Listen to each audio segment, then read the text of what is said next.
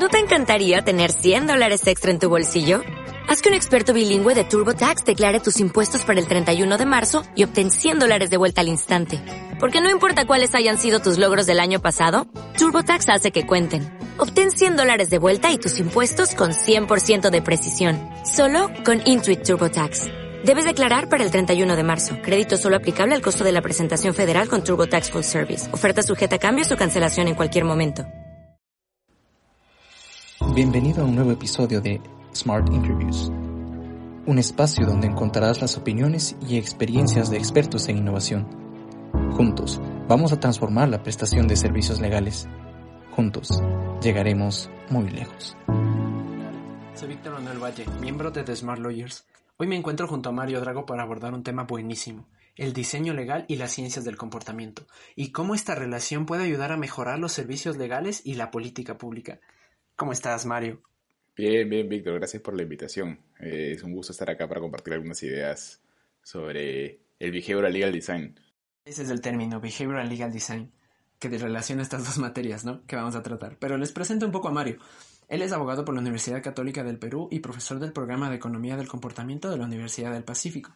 Y él pertenece a Baxel Consultores, en esta especialidad, ¿no? En cómo la conducta del ser humano y los datos que se obtienen mediante la ciencia y la experimentación puede aportar a que la metodología del diseño, del diseño legal, tenga un mayor sustento y por ende cumpla su fin, que es materializar y mejorar la experiencia del usuario, en la política pública, en el servicio legal, en la asesoría jurídica, en cualquier punto de contacto, ¿no? Pero obviamente, esta, este podcast debe tener un, sentido más pragmático y eso es lo que eh, hemos acordado con Mario de poder materializar esto, ¿no? De ver con ejemplos claros, porque conceptos de diseño legal y todo ese tipo de cosas ya las vamos a desarrollar nosotros en nuestras redes, en nuestro blog. Entonces, Mario, bueno, iniciemos. ¿Cómo llegaste hasta aquí? ¿Cómo llega esto del behavioral legal design? Es, es un poco extraña la historia, ¿no? Porque la mayoría de gente que llega al legal design, que ahora es una palabra que está muy de moda, eh, un término que es muy común, llega por lo general a partir de la incorporación de principios del diseño, ¿no? del diseño como, como profesión, a las, al derecho y a las, las ciencias políticas. Eh, la aproximación que yo he tenido es al revés. Y por eso nosotros no hablamos de legal design o de legal service design, que son dos cosas muy interesantes también, sino de behavioral legal design.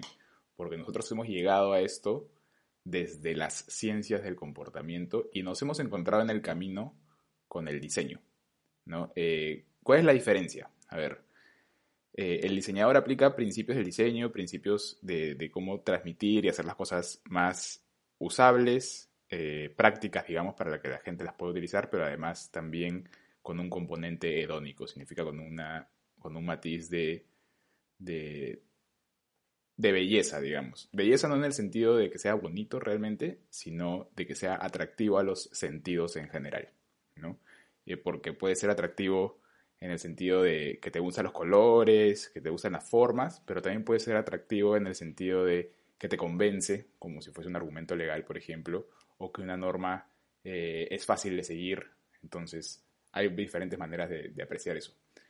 Eso eso es por el lado del diseño por el lado de las ciencias del comportamiento, que es por el lado por el que nosotros llegamos a esto, el tema es un poquito diferente, pero al final tiene el mismo objetivo, creo yo, que es la aplicación del método científico para encontrar cuál es eh, la verdadera eh, intención, la verdadera motivación de la gente para realizar una acción. Y a partir de las motivaciones intrínsecas de las personas, es que uno puede generar normas o convencer a esas personas. Lo que tú has dicho de las ciencias del comportamiento, avisamos a nuestra audiencia, vamos a toparlo al final como un tema muy central, ¿no? Porque hay esta idea de diseñar y muchas personas tienen ese problema de diseñar, pero a su perspectiva, no desde una perspectiva científica, teórica, que tenga datos, práctica, ¿verdad? Entonces, creo que podemos hacer un buen aporte. Para ti, por ejemplo, abordando solo la perspectiva del diseño legal, ¿Qué mentalidad debería tener un abogado para centrar en el ser humano, digamos, sus servicios? El abogado actual que debe mejorar un servicio, plantear una plataforma, todo este tipo de cuestiones.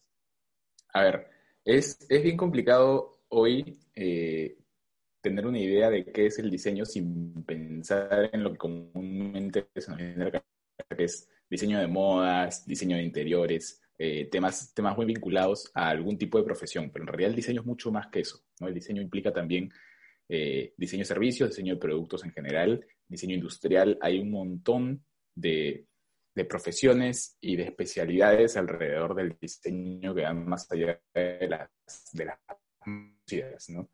Y entonces cuando nosotros hablamos de diseño, eh, lo voy a poner con una, una metáfora que creo que es mucho más fácil de entender para los abogados. Es muy fácil para nosotros entender que un abogado y un ingeniero tienen formas de pensar distintas. ¿no? Y es muy claro cuando hablamos nosotros con nuestros amigos abogados o con nuestros amigos economistas que ellos piensen de una manera distinta a nosotros. Entonces, si nosotros reconocemos que los diseñadores también tienen una forma de pensar distinta, podemos eh, regresar un poco, dos pasos hacia atrás, digamos, y a partir de eso decir, si nosotros queremos pensar como diseñadores, tenemos que utilizar las metodologías que ellos utilizan para poder llegar a un producto. Y eso es, no, es más, no, es más, no es más que pensar en que el producto sea usable, útil y que sea de, participativo para, la comunidad, centrado en el usuario, digamos. Nosotros a los abogados nos acostumbran a, a, brindar nuestro, nuestro conocimiento a partir de una metodología analítica y profunda. Al diseñador lo acostumbran a brindar su conocimiento a partir de cuestionarse todas las cosas, encontrar el problema, buscar soluciones creativas. Y ahí está la diferencia entre un diseñador y un abogado. Si queremos pensar como diseñadores, tenemos que pensar un poco más creativamente, que parece algo muy evidente o, muy difícil de alcanzar, como, como si no fuese, como si fuese tedio, digamos, pero en realidad es más concreto, porque esto se determina a través de unas metodologías concretas también. Claro, y una cuestión que yo escuchaba en, en tu podcast también es que no solo implica brindar un buen servicio, sino también garantizar cuestiones básicas de una sociedad democrática como el acceso a la justicia, porque al final el ciudadano, digamos, es un usuario del sector legal, del sector de la justicia. Entonces, si el sector legal, por ejemplo, ahora, en todo lo que ha sucedido mediante la pandemia, no ve en el usuario ese, ese último fin de servicio, este usuario no va a acceder simplemente a la, a la justicia y, se va a perder ese fin último, digamos, del Estado, que es brindar un acceso a juicios justos, a contratos. Entonces, esto me conecta a la siguiente pregunta, Mario, y es, ¿qué brinda el diseño legal, digamos, en contratos, en leyes, en todo el instrumento legal, eh, una vez que ya lo enfocamos en el usuario, ¿no? Y no lo hacemos pensado solo en una cuestión dogmática, jurídica, muy, muy legal, ¿no? Porque siempre está esa brecha de abogados arriba, el ciudadano abajo que no entiende nada, ¿no? Entonces, ¿qué brinda el diseño legal, por ejemplo, en estos instrumentos legales? A ver, yo diría que el, diseño legal lo que brinda es una perspectiva de hacer las cosas desde el punto de vista del usuario final, ¿no? Eh, y en este caso es el usuario del mundo legal. Yo creo que, que además es muy importante en el mundo legal porque los abogados tenemos una función muy particular y que creo que es la que justifica que nosotros tengamos el monopolio de la justicia, digamos, ¿no? Que es, nosotros impartimos justicia, nosotros procuramos la paz social, entonces, al momento de emitir normas, al momento de generar, eh, eh, no sé, algún argumento legal en un juicio, por ejemplo, tenemos que ser muy conscientes de que lo que estamos diciendo, de que lo que estamos poniendo en el papel, lo que estamos comentando va a tener un impacto en nuestro interlocutor, que puede ser el juez, puede ser nuestro cliente, puede ser la contraparte, puede ser el ciudadano en caso de una, de una política pública. Si tomamos en cuenta eso y aplicamos estos principios del diseño centrado en el usuario, lo que vamos a hacer es mejorar la calidad de nuestra regulación, la calidad de nuestros argumentos y sobre todo generar una, mejora eh, social en su conjunto, ¿no? Porque al fin y al cabo, lo que busca el diseño es hacer que las cosas sean más adecuadas para la gente que las va a utilizar. Y el derecho se ha acostumbrado a, autogenerarse en un mundo abstracto paralelo de la realidad. ¿no? Lo que hace el diseño es traerlo otra vez de vuelta a la realidad. Perfecto.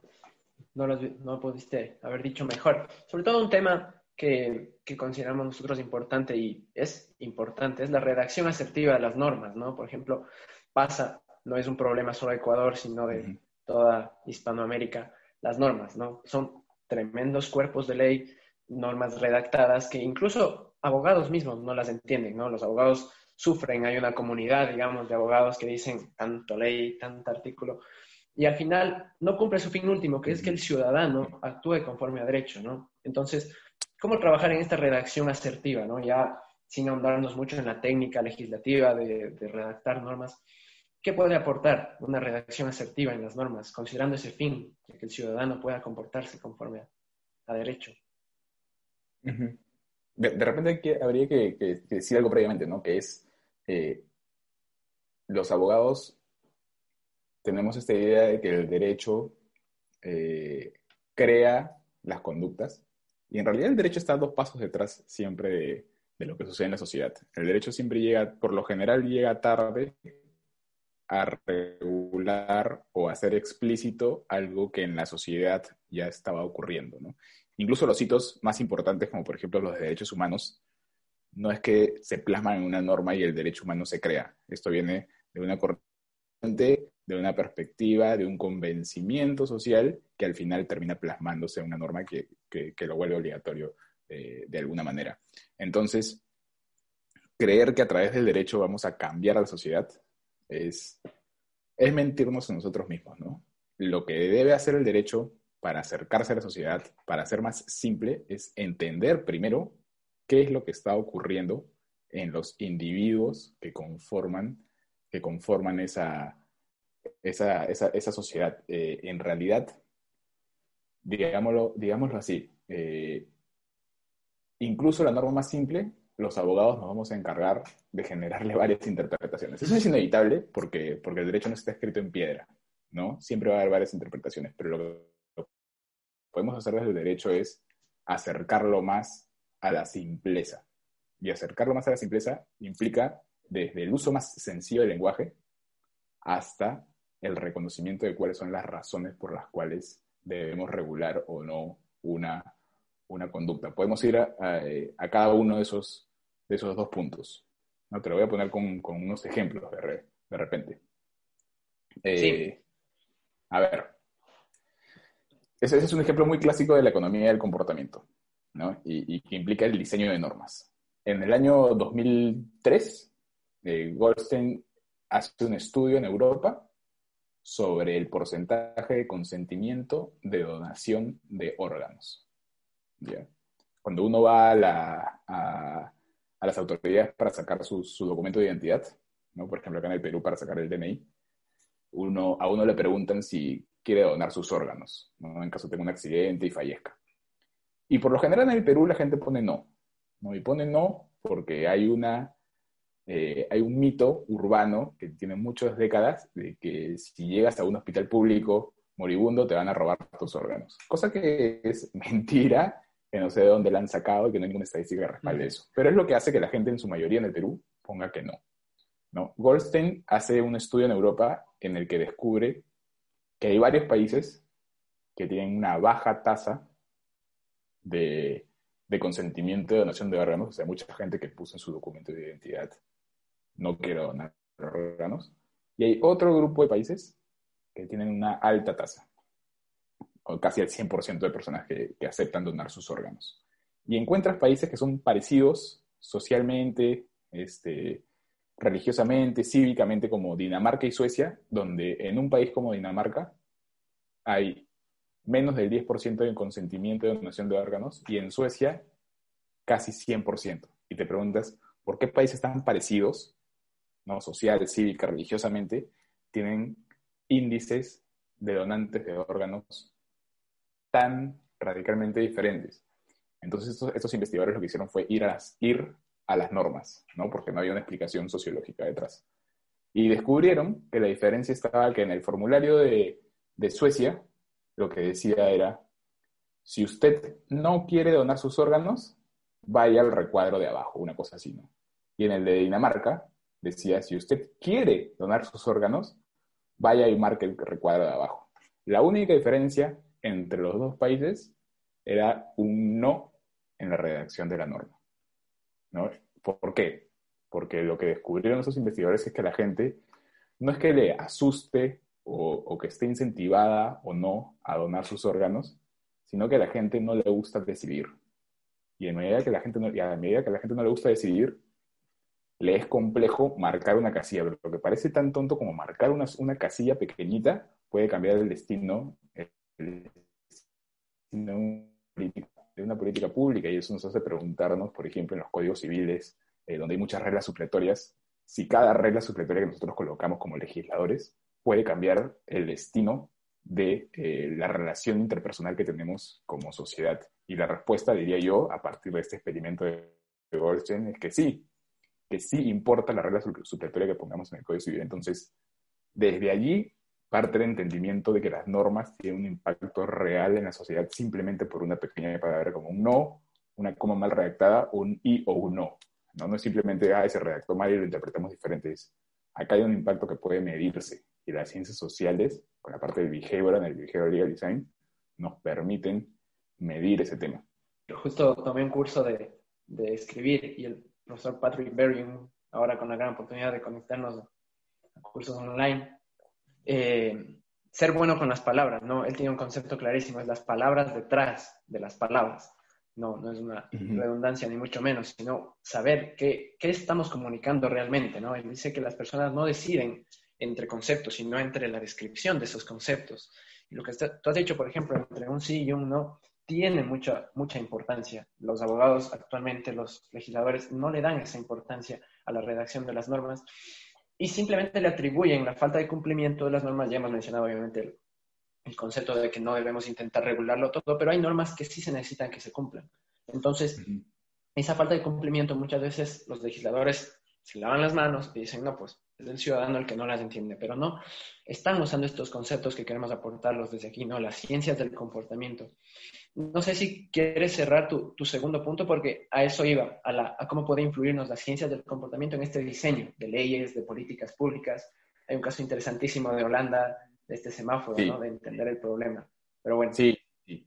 Y, y, el segundo tema, eh, el primero tiene que ver con, con cómo el derecho está desarrollado en, en, el derecho civil, que es el derecho romano continental que nosotros nos, enfrentamos. Eh, mucho está en códigos, en normas escritas, entonces mucho tiene que ver con la redacción. Además, esta idea este, inentendible de norma publicada es norma conocida, que no es, no es cierta, pero es una presunción válida para poder mantener un orden jurídico. Yo lo entiendo. Está el tema de si la norma refleja la realidad. ¿No? Más allá de que la norma puede generar finalmente algún tipo de cambio de comportamiento, porque lo puede generar, por ejemplo, en el Perú, este, durante mucho tiempo la gente no usaba cinturón de seguridad y el único incentivo que generó que la gente lo utilice a, finales de los años 90 es la imposición de multas y la generación de una política muy fuerte de seguimiento a quienes no usan el cinturón de seguridad. Entonces, ese es un caso claro de una norma que cambió un comportamiento, pero no por la norma, sino por el enforcement de la norma. Y por muchos meses, muchos policías haciendo cumplir la norma.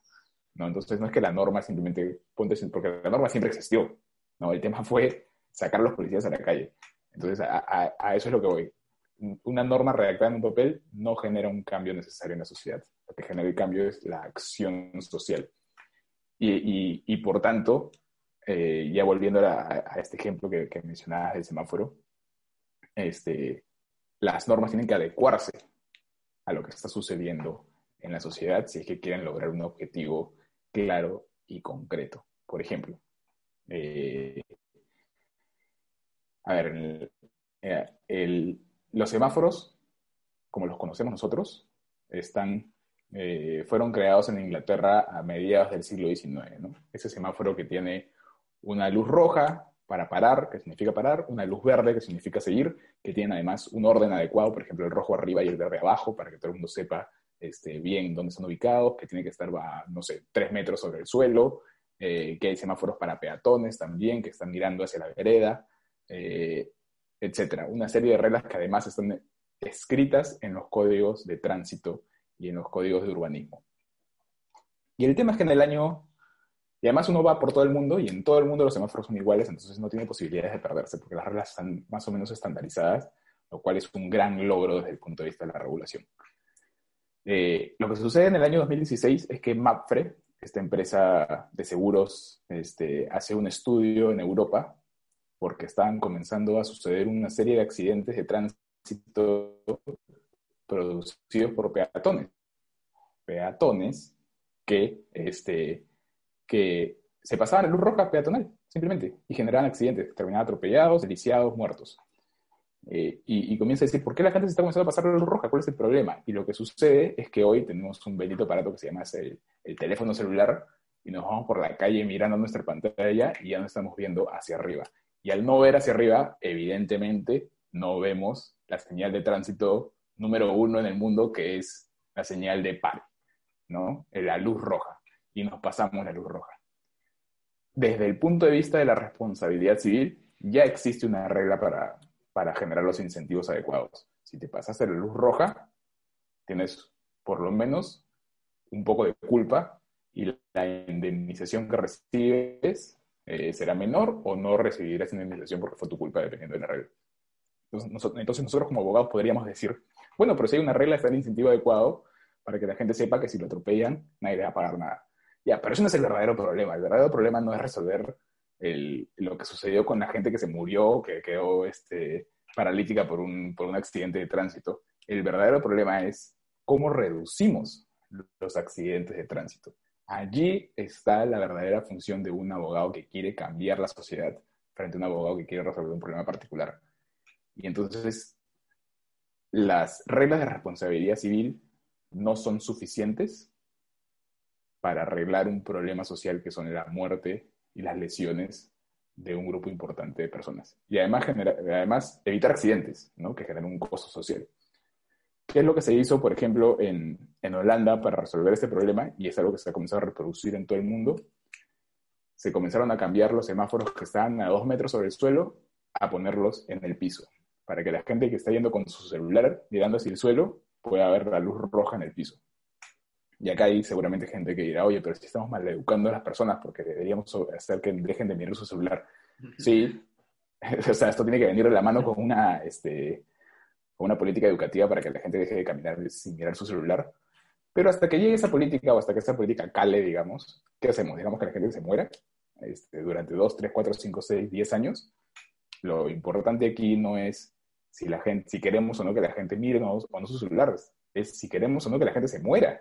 Es algo mucho más grande y creo que no hay, un nivel de comparación. Entonces, eh, a través de la de la utilización de las ciencias del comportamiento y el entendimiento de por qué están sucediendo las cosas en el mundo, es que podemos cambiar la regulación para que se adecúen a la sociedad. Y este ejemplo de semáforo es un ejemplo perfecto porque es un ejemplo que todos podemos ver. ¿no? Hay ejemplos eh, mucho más sutiles que tienen que ver con las palabras, por ejemplo, pero hay ejemplos mucho más concretos como estos que nos permiten ver la naturaleza y la utilidad de cambios muy sencillos que tienen un gran impacto en la sociedad. Perfecto. Lo has hecho muy bien. Sobre todo eso, ¿no? Pero y adentrándonos ya más en el concepto de la política pública, digamos, porque a veces es bastante, bastante difícil, por ejemplo, en países que no tienen recursos o simplemente la gente no tiene esa mentalidad de cambio, ¿no? Desde los gobernantes. Los gobernantes representan lo que piensa el pueblo. Entonces, no intentan adaptar diseños, no intentan, o sea, la ley es la ley. Aquí hay casos que la gente eh, es un dolor de cabeza, ¿no? Los alcaldes, regulan todo y la ley es la ley y el funcionario público es odiado por eso, porque tiene que cumplir la ley aunque sea eh, ilegítimo una decisión o sea totalmente irracional. Por ejemplo, una persona que quiere matricular su, auto se olvida su cédula que está registrada ya en un sistema, no la tiene. Pero bueno, o sea, denle su número de cédula y, y regístrese, ¿no? Pero el imperio de la ley, y es como que incluso se vuelve un poco absurdo la forma en que convivimos, ¿no? Y todo eso se puede mejorar, pero materialicémoslo, ¿no? O sea, ¿Qué se, puede, ¿Qué se puede aportar desde estos espacios como para que los gobiernos, las personas que están a cargo, implementen estos sistemas, pruebas, testeos, ciencias de comportamiento? ¿Cómo se aplican ya para resolver los diferentes casos? Yo lo que aprendí muy bien en, en tu ponencia del curso es, o sea, es un proceso, ¿no? De averiguar, testear, probar. Quisiera que nos cuentes más sobre ello también. Sí, a ver.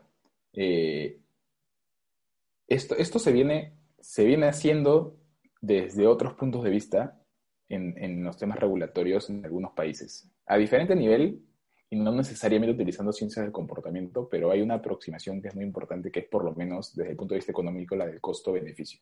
Eh, eh, y, tiene que ver con lo que se conoce, por ejemplo, como análisis de impacto regulatorio.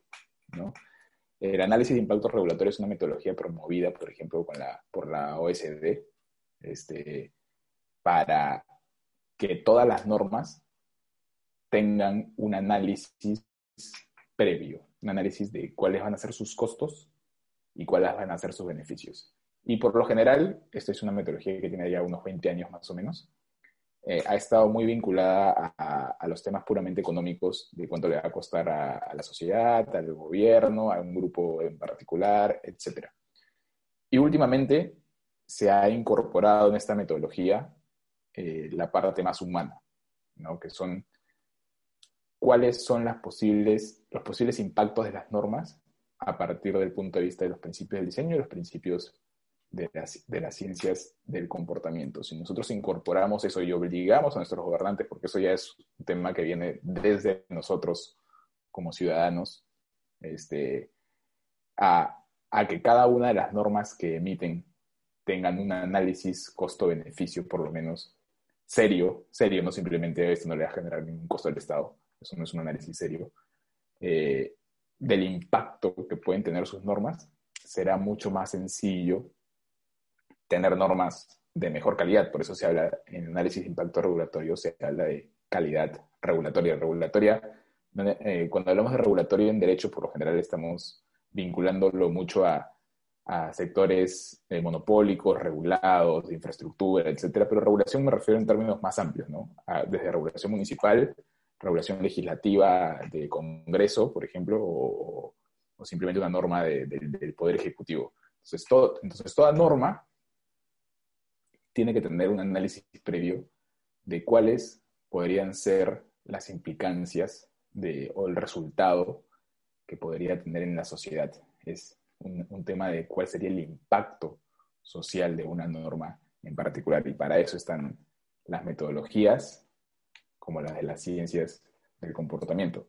Eh, de repente aquí, aquí sería importante porque no es simplemente hablar sobre sobre incorporar ciencias del comportamiento del derecho, este, decir que nosotros somos abogados y como abogados nosotros sabemos de derecho, sabemos de regulación, pero no necesariamente sabemos de ciencias del comportamiento ni de principios del diseño. Entonces, no es simplemente leer un libro para conocer este, cuáles son esos principios y automáticamente nos volvemos expertos en el tema, lo que nos da esto es el entendimiento suficiente para buscar a la gente correcta que nos acompañe en ese camino de un equipo multidisciplinario. Así como cuando tenemos un litigio de construcción, buscamos a un ingeniero que nos ayude en la parte de ingeniería y podemos ir de la mano los dos juntos para poder resolver ese litigio y aproximarnos al juez o al árbitro con los argumentos correctos. Nosotros como diseñadores legales tenemos que ir de la mano de un diseñador, o de un científico del comportamiento para poder hacer también esto de manera multi, multidisciplinaria, ¿no? El, tema del abogado es tener el chip en la cabeza para entender y pensar como ese, como ese diseñador, como ese científico del comportamiento y así lograr que la norma tenga el impacto correcto que queremos, ¿no?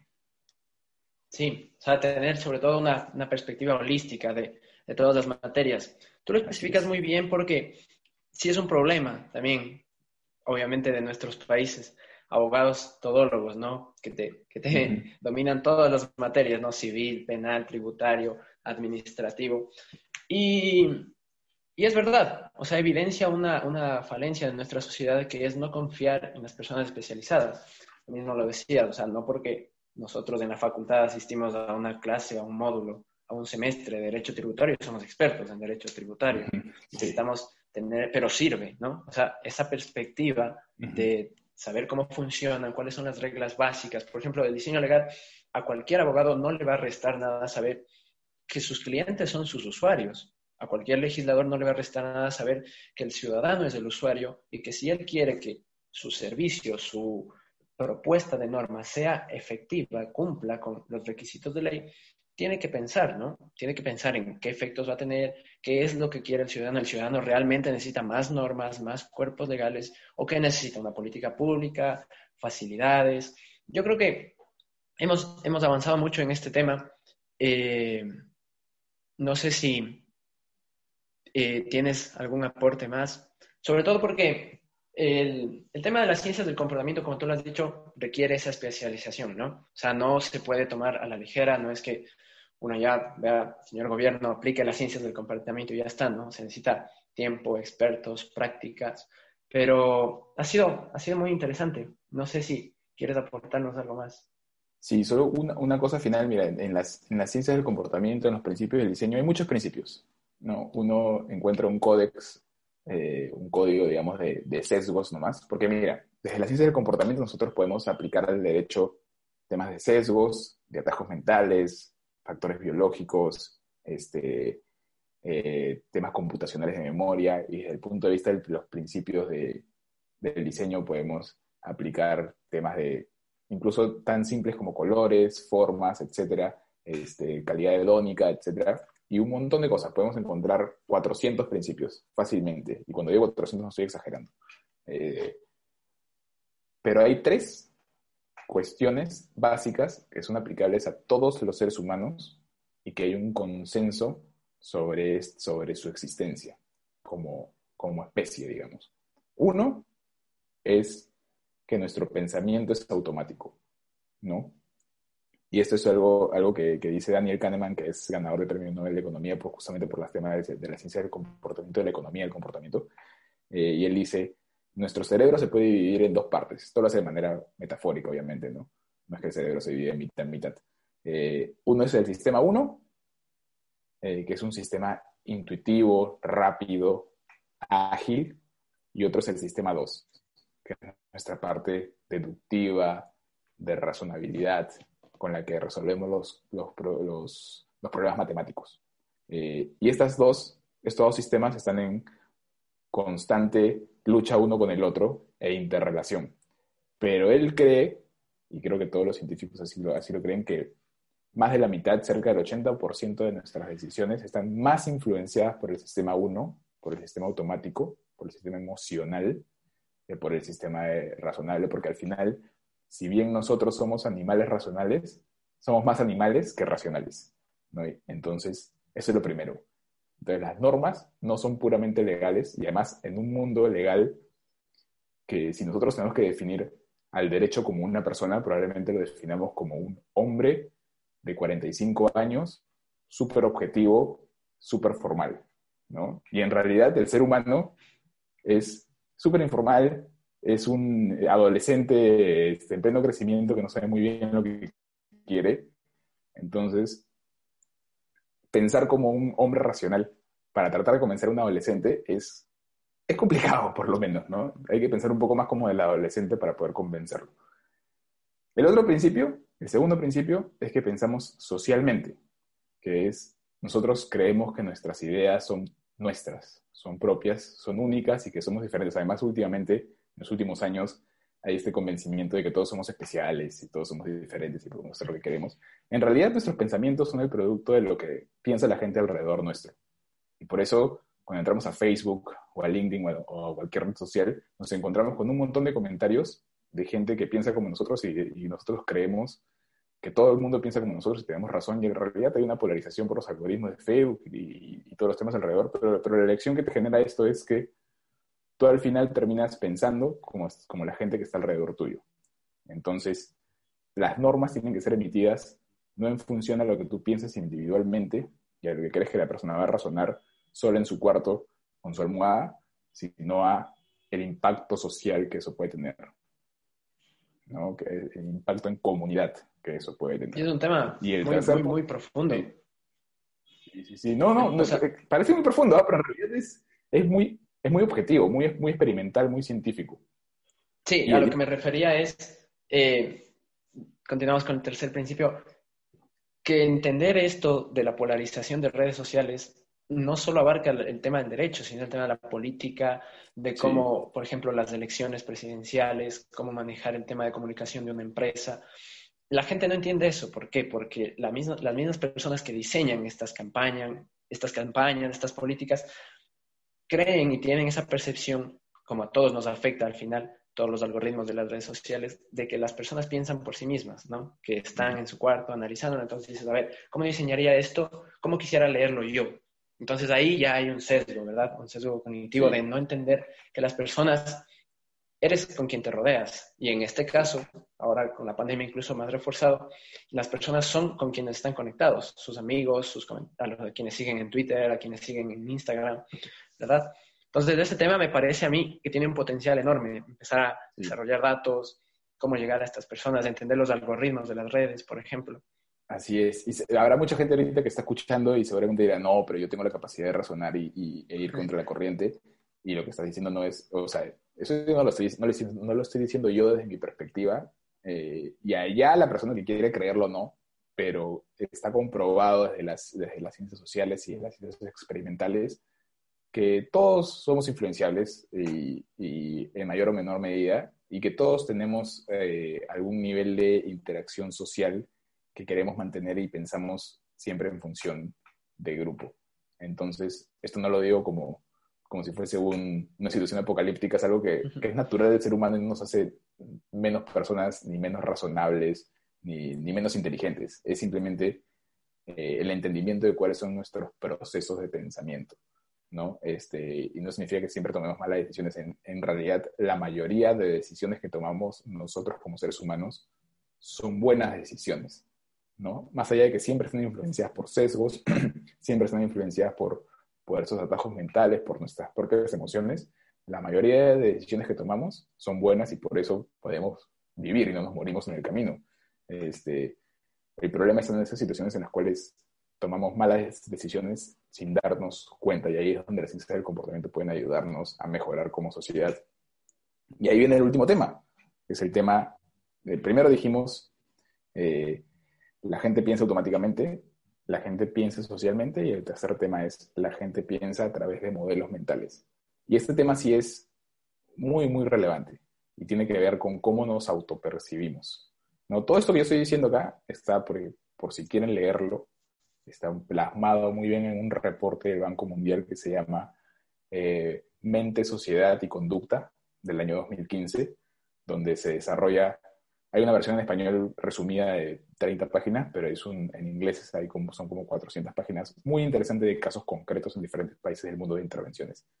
El tema de, de, de los modelos mentales tiene que ver con cómo nos autopercibimos y tiene que ver con cómo el lugar donde crecemos y las, la sociedad de la que estamos rodeados puede influenciar en cómo nos vemos como personas.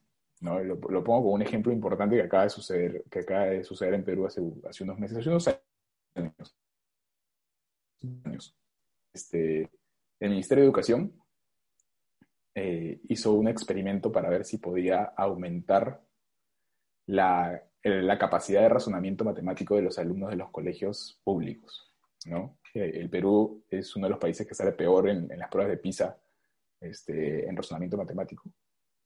Y, el tema es que eh, parte de, las razones por las cuales se sale mal, más allá de los problemas educativos puros, es que el peruano se aprecia a sí mismo como educativamente peor que otros países.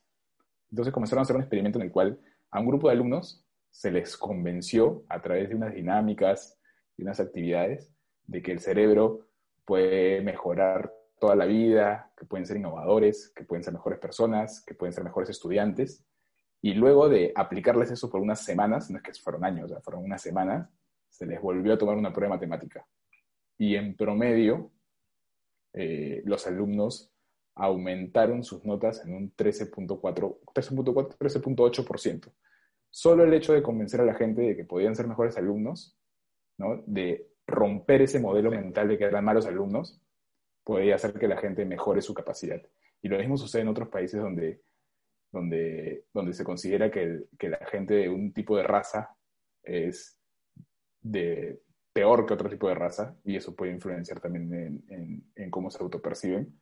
Este, el derecho tiene, una, tiene mucho que hacer, ¿no? Tiene mucho cómo intervenir. Entender, entender sobre todo ese tipo de, de cuestiones.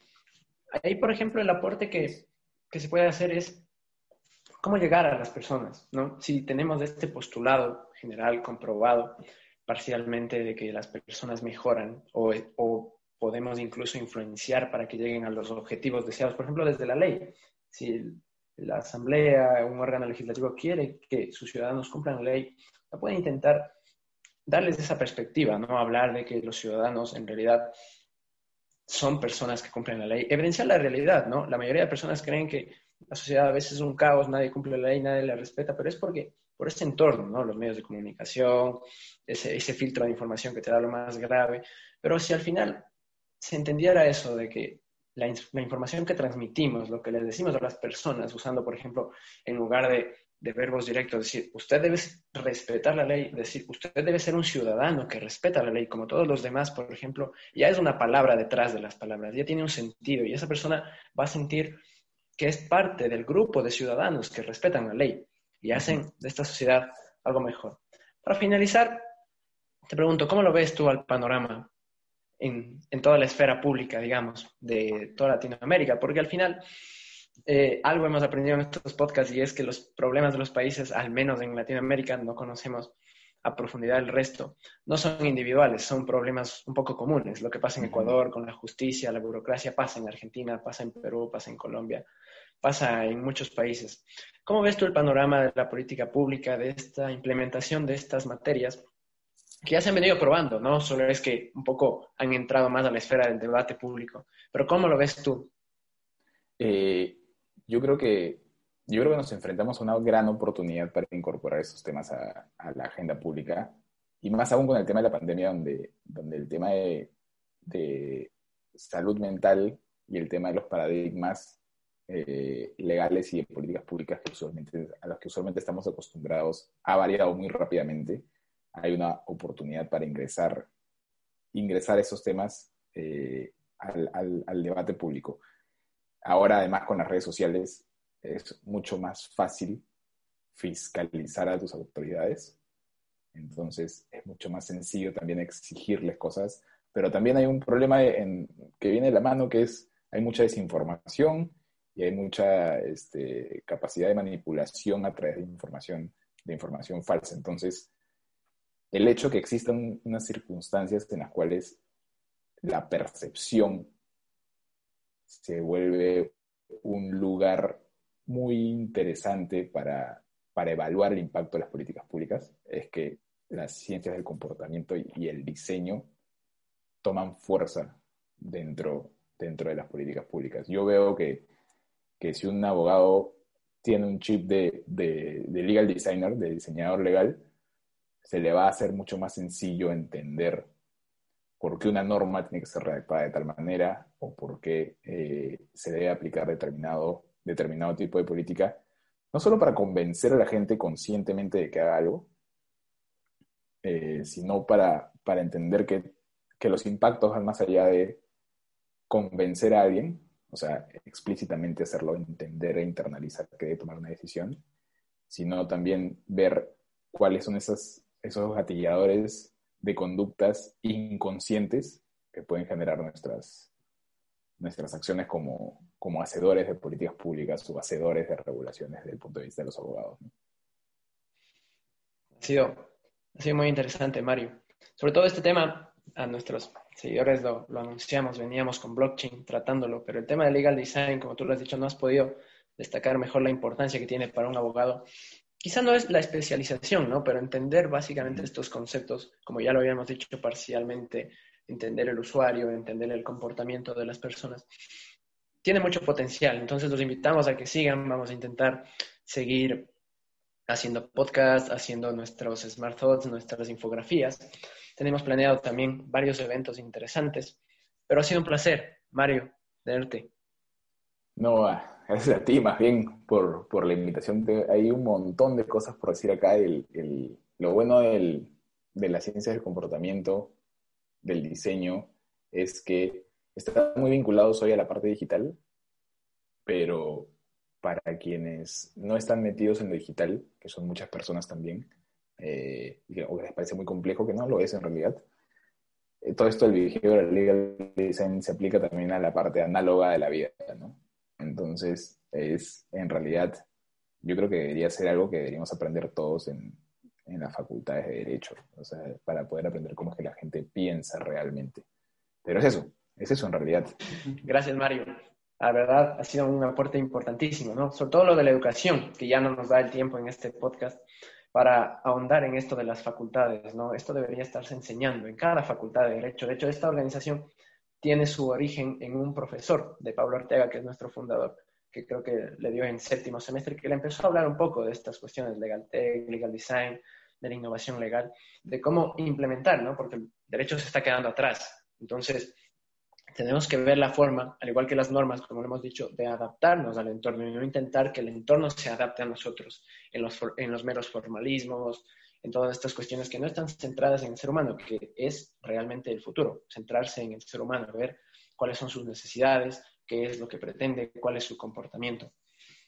Este ha sido Mario, eh, ha sido un gran aporte el que tenemos y bueno, esperamos que podamos colaborar en un futuro igual. Queda la puerta abierta de acá Eres bienvenido siempre, te agradecemos mucho tu aporte. Nada, te agradezco un montón por, por la invitación y, y espero que haya otra oportunidad para conversar. Sí, quedamos en eso. Muchas gracias. Gracias por acompañarnos en este episodio de Smart Interviews. Continúa con nosotros. Suscríbete para estar al día en temas de innovación del sector legal. Síguenos en nuestras redes sociales. The Smart Lawyers. Juntos llegaremos muy lejos.